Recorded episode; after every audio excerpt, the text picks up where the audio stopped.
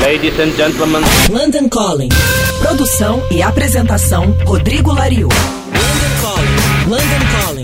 Olá, ouvintes da Rádio Cidade. Esse é o nosso boletim com notícias direto de Londres.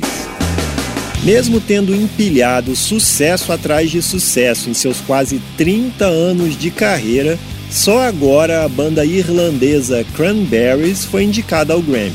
E o mais trágico de tudo isso é que a indicação vem quase dois anos depois da morte da cantora Dolores O'Riordan. A banda lançou no começo de 2019 o disco In the End, que foi finalizado já sem Dolores, mas com os vocais que ela havia gravado antes de falecer em setembro de 2018. In the End do Cranberries foi indicado ao prêmio de melhor álbum de rock na 62ª edição do Grammy, que vai acontecer dia 26 de janeiro de 2020 e vai ter ninguém menos que Alicia Keys como apresentadora. Será que o Cranberries ganha essa?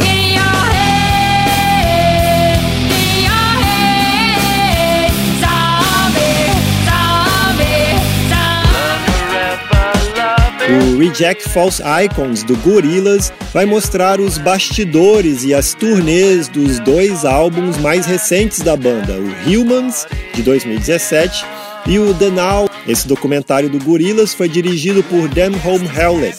É, traz a participação de um monte de gente legal, assim, tipo De La Soul, Pusha T, o Graham Coxon do Blur, Mavis Staples e até o Noel Gallagher aparece no documentário do Gorillaz. Apesar do anúncio dizer que o filme será exibido somente no dia 16 de dezembro em cinemas do mundo inteiro, não foi detalhado ainda em quais cidades vai ser possível assistir Reject False Icons. Quem sabe de repente rola no Rio de Janeiro.